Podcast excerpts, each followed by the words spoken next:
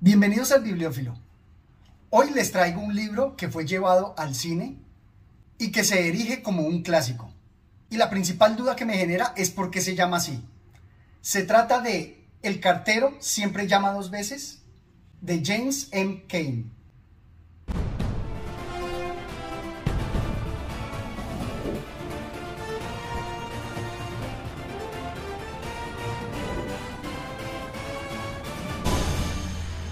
Hay obras que nos cambian profundamente y todo modo, con el análisis que me permitió obtener de los actos libres, me cambió. Creo que logré una interpretación de esta obra amparado en el análisis de los actos libres que nos presentaba Leonardo Sciascia y también de alguna manera André Guidé.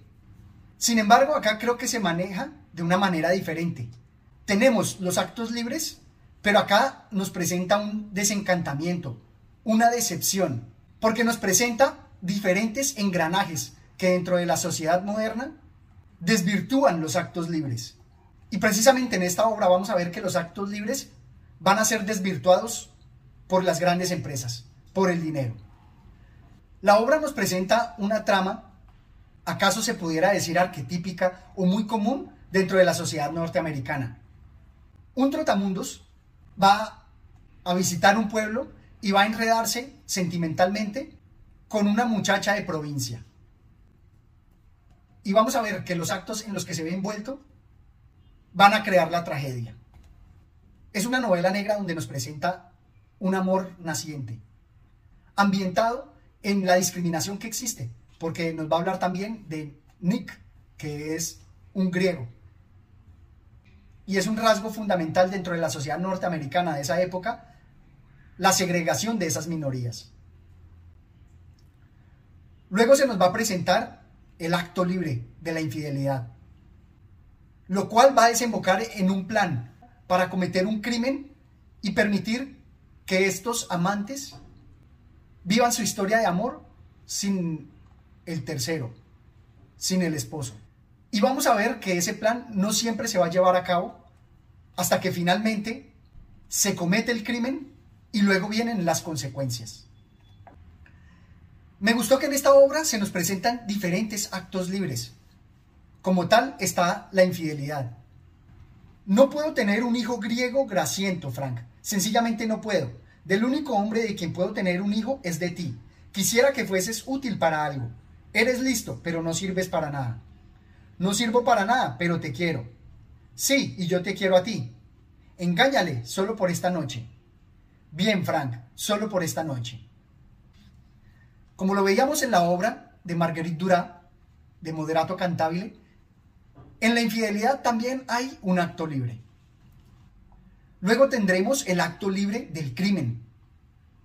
Y aquí destaco un aspecto fundamental de la obra y es que nos presenta a la mujer arpía, a la mujer como esa Eva que va a incitar al hombre al pecado. Así Cora, la protagonista, le dice a Frank, tratando de incitarlo al crimen. Le dice así, tú eres un hombre listo, Frank.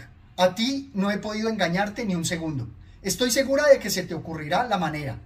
No te aflijas, no soy la primera mujer que ha tenido que convertirse en arpía para salir de un atolladero. Sin embargo, tienes que ser una arpía. No podrías hacerme sentir lo que siento si no lo fueras. En este diálogo me gusta mucho cómo se habla de los perfiles, se habla de las personalidades y en cómo esas personalidades se amoldan primero para que haya esa atracción, esa química entre los amantes y también para la ejecución de los actos libres. Luego evidentemente tenemos el crimen como el máximo acto libre, pero también me gustó encontrar que en la defensa del abogado también hay un acto libre nos dice así. Saquet había empezado el proceso pidiendo sangre a gritos. Quería a toda costa una sentencia a muerte. Es una verdadera hiena ese tipo. Es por eso por lo que me siento incitado a trabajar en su contra. Sackett cree que la horca hace mucho bien. Lucha uno por sus principios cuando se opone a Sackett. Entonces vemos que este abogado que los va a defender en el proceso, el representarlos, va a ser un acto libre. Y lo que me gusta de esta obra es que, aparte de toda la acción, aparte del plan del crimen, viene una importantísima parte y un giro inesperado, y es durante el proceso jurídico.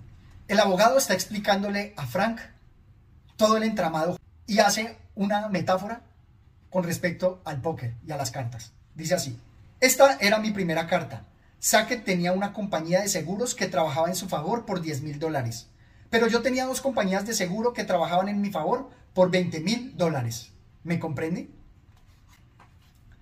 A través del entramado jurídico y de las empresas de seguros allí participantes, va a desenvolverse una historia de manera inesperada.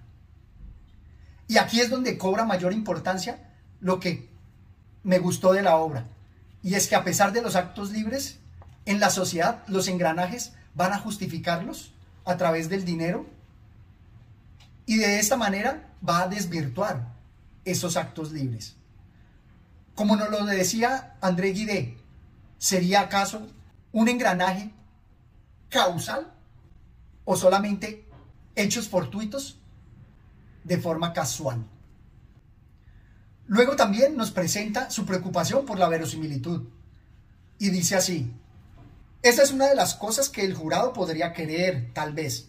Da la impresión de cosa inverosímil que generalmente tiene la verdad. Sí, sí, es posible que el jurado lo creyese. Destaco esta parte de la verosimilitud porque me recuerda mucho a las obras de Pirandello, donde existe esa misma preocupación y cómo la realidad muchas veces y la verdad muchas veces resultan increíbles, lo cual también está relacionado con la obra de Los sótanos del Vaticano de André Guide, que analizamos anteriormente. Pero para mí la obra gana en profundidad es con este último aspecto, y es las consecuencias. Me gusta mucho el diálogo interno por la perspectiva en primera persona del protagonista que nos presenta el autor. Y me gusta el ambiente de desconfianza que se crea entre estos dos amantes, que sin embargo tienen la semilla de la desconfianza en su relación. Debido al dilema que se presentaron y al juicio, viéndose enfrentados el uno al otro, van a ver que lo que antes tenían se puede desmoronar. En la discusión entre Frank y Cora, hablan así. Ni siquiera me hubiera importado aunque nos costase, ya sabes qué. Tendríamos nuestro amor y eso es lo único que hemos tenido siempre. Pero apenas empezaron con sus bajezas, tú te volviste contra mí. No te olvides que tú hiciste lo mismo. Eso es lo terrible. Yo te traicioné también. Los dos nos volvimos el uno contra el otro. Bueno, así estamos en paz, ¿no? Sí, estamos en paz. ¿Pero qué somos ahora? Antes estábamos en la cima de una gran montaña. Estábamos tan altos, Frank. Aquella noche, allí lo teníamos todo. Nunca había sospechado que fuera posible sentir algo semejante. Nos besamos y sellamos el pacto, que ya no podría borrarse nunca más ocurriese lo que ocurriese. Teníamos mucho más que cualquiera otras dos personas de la tierra. Pero después caímos, primero tú y después yo. Sí, ahora estamos en paz porque los dos estamos abajo, porque los dos hemos caído. Nuestra hermosa montaña desapareció. Este pasaje me parece que muestra una profundidad enorme en cómo esta confianza que existía entre estos amantes que planearon un crimen se va a ver desbaratada. Eso es a lo que conlleva un acto libre, a unas consecuencias. Finalmente, nos queda la duda de por qué se llama el cartero siempre llama dos veces. Me gustaría que me dejaran sus comentarios para indagar en esa duda que creo que está irresoluta.